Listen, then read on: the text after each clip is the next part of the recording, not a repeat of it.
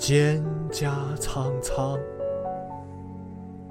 白露为霜。所谓伊人，在水一方。Bright star, would I were steadfast as thou art. 我的心思不为谁而停留，而心总要为谁而跳动。满地都是六便士，他却抬头看见了月亮。凌晨四点钟，看到海棠花未眠。对于远方的思念、空虚感、期待，这些思想本身可以绵延不绝，比生命更长久。你好，这里是文海星空。我们带着文字的力量，千里之外，为你而来。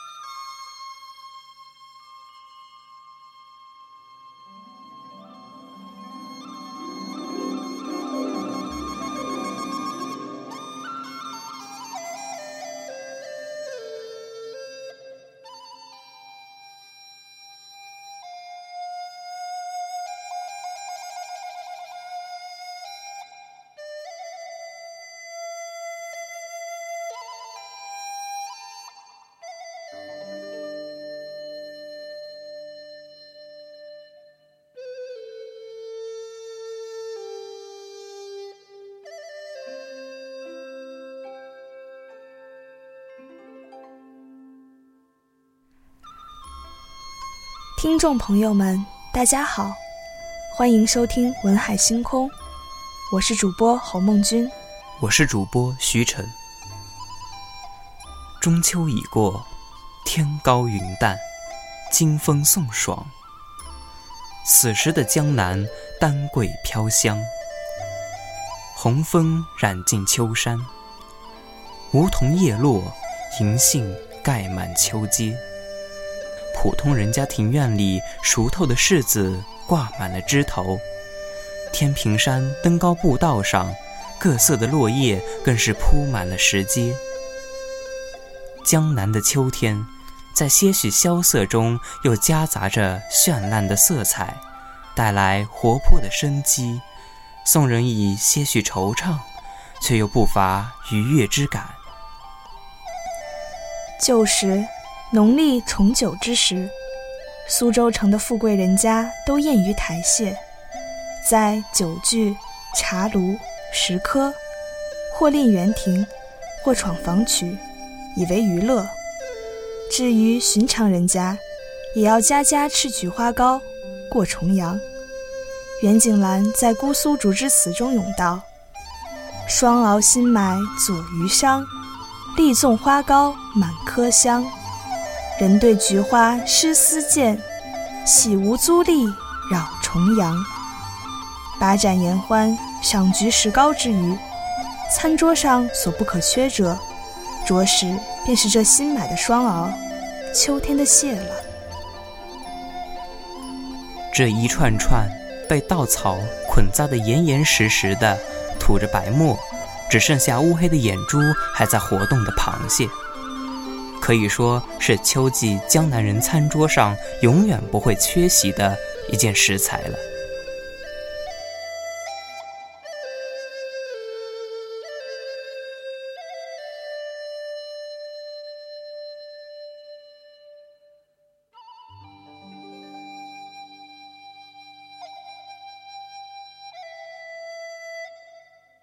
秋风起蟹脚痒菊花开，闻蟹来。这句无地名谚，不知撩动了多少食客的心弦。这里的螃蟹不是别的，正是学名为中华绒螯蟹的大闸蟹。而这句话是说，仲秋时节，江南的螃蟹进入性成熟期，就会争先恐后的从蟹塘、河湖中出逃，不远千里回到他们的出生地。上海崇明岛附近盐分较少的海水中繁衍后代，进入下一轮的生命周期。每逢这时，渔民、蟹农们便会在螃蟹迁徙大军的必经之路上设下巧妙的陷阱来捕捉它们。包孝天在《大闸蟹史考》中记载道：“凡捕蟹者，在港湾间必设一闸。”以竹编成，夜来隔闸，置一灯火，蟹见火光，即爬上竹闸，即在闸上一一捕之，甚为便捷。竹闸就是竹段，段上捕捉到的蟹被称为闸蟹，个头大的就称为大闸蟹，这便是大闸蟹名称的由来。有些地方也称断蟹。如苏中水乡地区大名鼎鼎的秦湖断蟹，许多历史的教训都是用极大的牺牲换来的。譬如吃东西吧，某种是毒物不能吃，我们好像全惯了，很平常了。不过，还一定是以前有多少人吃死了才知的。所以我想。第一次吃螃蟹的人是很可佩服的，不是勇士谁敢去吃它呢？螃蟹有人吃，蜘蛛一定也有人吃过，不过不好吃，所以后人不吃了。像这种人，我们当极端感谢的。这是鲁迅先生一九三二年在杂文《今天的两种感想》中写下的一段文字，引人深思之余，不禁又使人浮想联翩。螃蟹作为一种长得奇形怪状的生物，不少人都会觉得它面目狰狞。那这第一个吃螃蟹的人，究竟是如何发现这种爬虫一般生物的食用价值的呢？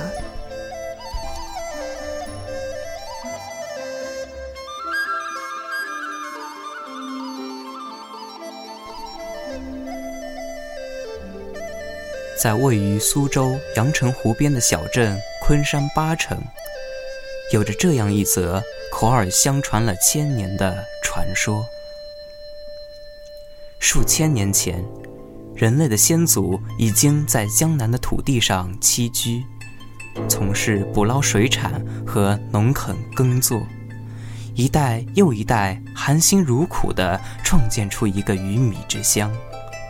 先民们也过上了富足的生活。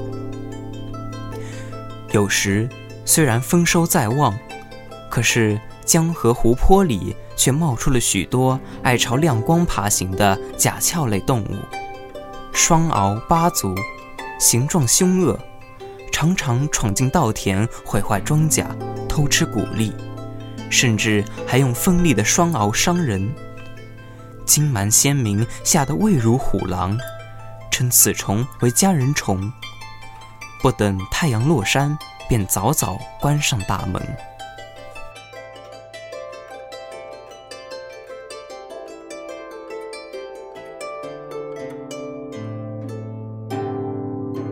而由于江南地势低洼，雨量充沛，经常发生水灾，大禹便到江南开河治水。他派壮士巴谢到水陆交错的大泽区任督工，带领民工开挖海口河道，排水引流入东海。入夜，工棚口刚点起火堆，火光便引来了黑压压的一大片家人虫，一只只口吐泡沫，像潮水般汹涌而来。大家赶紧出来抵挡。工地上便激起了一场人虫大战。不多时，家人虫吐出的泡沫只把火堆掩熄。双方在黑暗中混战一夜，直至东方发白，家人虫们才纷纷退回水中。可是有好多民工被家人虫夹伤，血肉淋漓，惨不忍睹。家人虫的侵扰严重妨碍着开河工程。八谢寻思良久，想出了一个办法。他让民工筑起一座土方城，并在城边掘条很深的围沟。待到天晚，便于城上升起火堆，向围沟中灌进沸腾的滚水。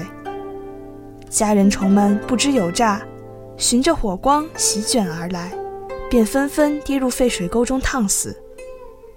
沟里虫的尸体越积越多。民工们便用长挠勾起来，继续灌放开水与之作战。烫死的家人虫浑身通红，堆积如山，发出一股引人开胃的鲜美香味。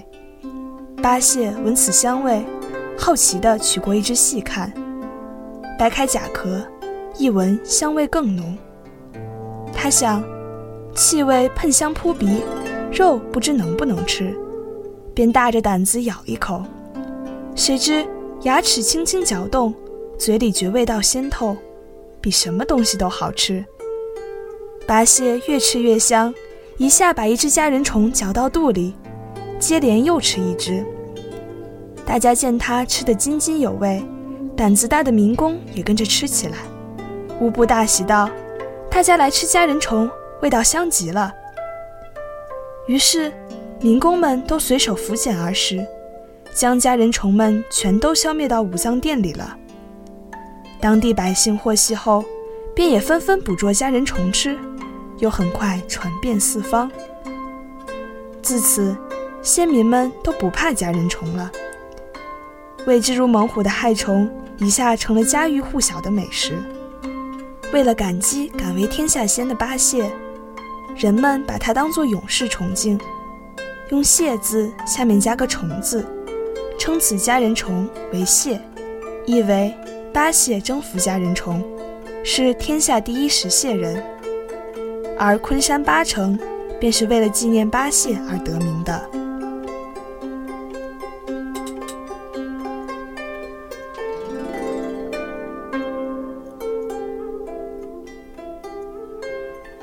吴地石蟹的具体历史，应早于文字的发明，已不可考。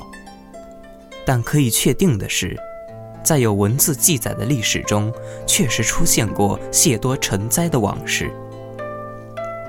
《国语》卷二十一《粤语》载：“吴王夫差十三年，稻蟹不以种。蟹将稻谷啃食一空，稻种都不留下。”《高德记》的《平江记事》载：“元大德十一年。”吴中蟹恶如蝗，平田皆满，稻谷荡尽。吴燕虾荒蟹乱，正为此也。为害之烈，是骇人听闻。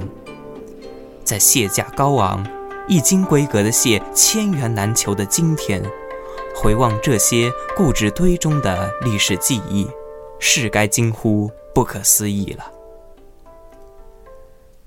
大闸蟹在我国中东部水网地带皆有分布，比较知名的产区大多集中在江苏境内，有苏州太湖及太湖东山产区、高邮高邮湖产区、高淳固城湖产区等。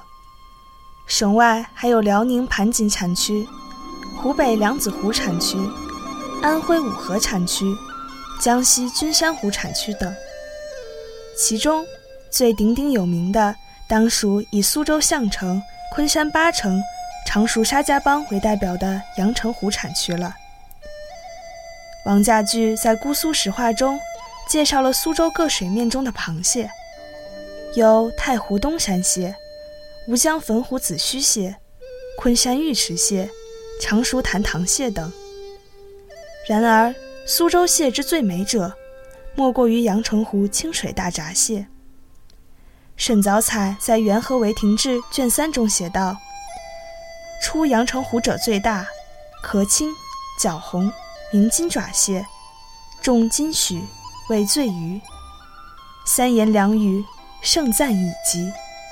青背、白肚、金爪、黄毛，为阳澄湖蟹的遴选标准。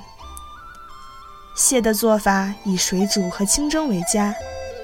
洗净蟹后，置入盛满滚水的锅内，加大姜一块，猛火煮之；或于水烧开后，垫上姜片及紫苏，底朝天上蒸笼，大火蒸熟，去腥之余，又保其原汁原味。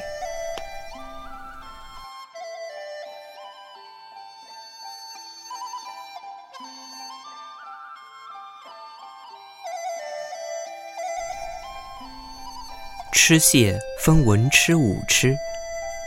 武吃讲究不多，开启揭盖，去腮、心、胃，中折为二。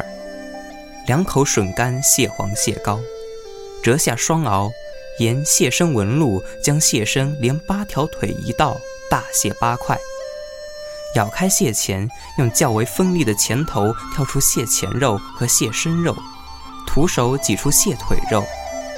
往蟹盖中倒入以醋为主料、姜末、蒜末和糖为辅料的蟹醋，挑出挤出的蟹肉就蟹醋食用，鲜美至极。至于文吃，讲究的主要是工具，避免手和蟹身的直接接触，以避免染上腥味。一般来说，工具有蟹八件之说。是指锤、墩、钳、铲、匙、叉、刮、针这八种功能不同的精巧工具，而用蟹八件处理完的螃蟹，吃完蟹肉，一般仍可拼成一只整蟹。旧时苏州嫁女儿，最讲究的人家会在嫁妆中准备一套足足有六十四件的吃蟹工具。可见江南人骨子里对螃蟹和精致生活的热爱了。食蟹传九月团旗十月间，也就是农历九月吃母蟹，十月吃公蟹。母蟹吃蟹黄，公蟹吃蟹膏。九月母蟹蟹黄红而紧实。十月公蟹蟹膏白而肥厚，极其鱼美。除这些部位，蟹腿肉嫩滑而甘甜，蟹前肉状如雪花，味似干贝，而蟹身肉则鲜香四溢，入口回味无穷。一只蟹浑身是宝，味美如丝，爱蟹之人自是罢不得手。姜太炎夫人汤国离极度嗜蟹。还为此咏诗道：“不是阳澄湖蟹好，人生何必住苏州？”常有爱蟹之人，每逢蟹季，就着微温的绍兴花雕，动辄大啖食鱼之而不罢口。二三好友相约小酌，酒酣耳热之时，桌上蟹壳早已是堆积如山了吧？秋天的螃蟹。经常是餐桌上的主角。就是江南水网地带，产蟹颇多，蟹价低廉。每逢蟹季，市井小民甚至以蟹果腹或充当零嘴。至于富贵人家，则会特地采购名产地的肥蟹，预备一桌蟹宴。明代刘若愚的《酌中志》记载了宫中的蟹宴。八月宫中上秋海棠、玉簪花，始造新酒，蟹始肥。凡宫眷内臣吃蟹，火洗净，蒸熟，五六成群攒坐共食，嘻嘻笑笑。自揭其盖，细将指甲挑剔，蘸醋蒜以佐酒，或剔蟹胸骨，八路完整如蝴蝶似者。已是巧焉。食毕，饮苏叶汤，用苏叶等件洗手，为盛会也。秋风起时，螃蟹正肥，新酒恰酿出一坛潋滟，一破开便是十里芬芳。鲜活的螃蟹被刷洗干净，用香蒲叶包好蒸熟，热腾腾的端上桌来。工人们五六成群，嬉笑对坐，各取一支，蘸醋蒜以去腥，细细品之，再配上酒，便是人间至味。时毕，用紫苏叶熬水，洗去纸上荤腥，一场热闹而不失优雅的谢宴，便就此落幕了。九月天凉，温一壶酒。于持鳌赏菊之余，诚信吟诗作赋，更是古今文人不可或缺的雅事。老来无事的陆游在小酌一诗中咏道：“帘外童书见露禅，一壶聊醉嫩寒天。团旗磊落吴江瀉，缩向轮曲汉水边。风流如曹雪芹。”更是巧妙地在大观园中安排了一场别开生面的螃蟹宴，并对这餐抵得上刘姥姥家一年收成的金秋蟹宴做了细致的描写。不说别处，光是宝玉、黛玉和宝钗的这三首螃蟹诗，便值得世人细细品咂。这一斤二三只，熬丰嫩玉双双满，壳凸红汁块块香的肥螃蟹。引得无事忙的宝玉，持鳌更喜桂阴凉，泼醋雷浆性欲狂，应是顾不得吃相，大快朵颐了去了。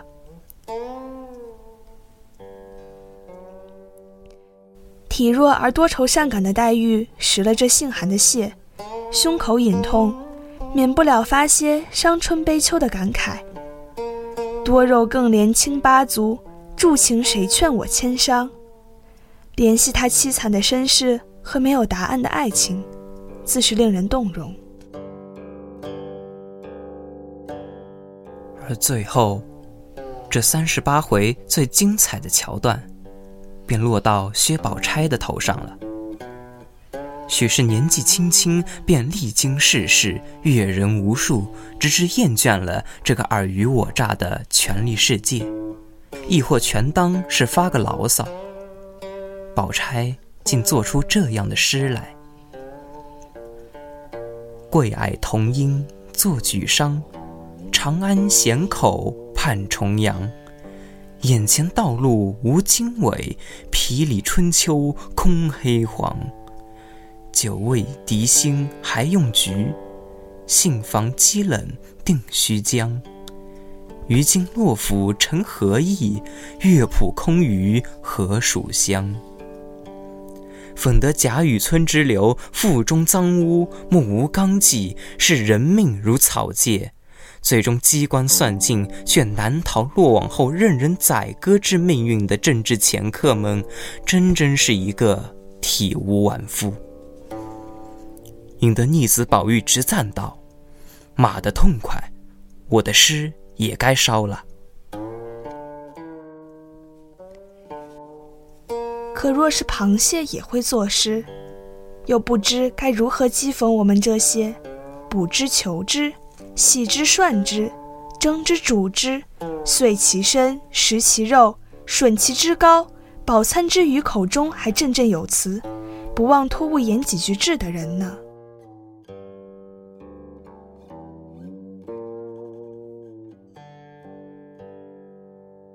本期的文海星空就到这里。感谢您的收听，我们下期再见。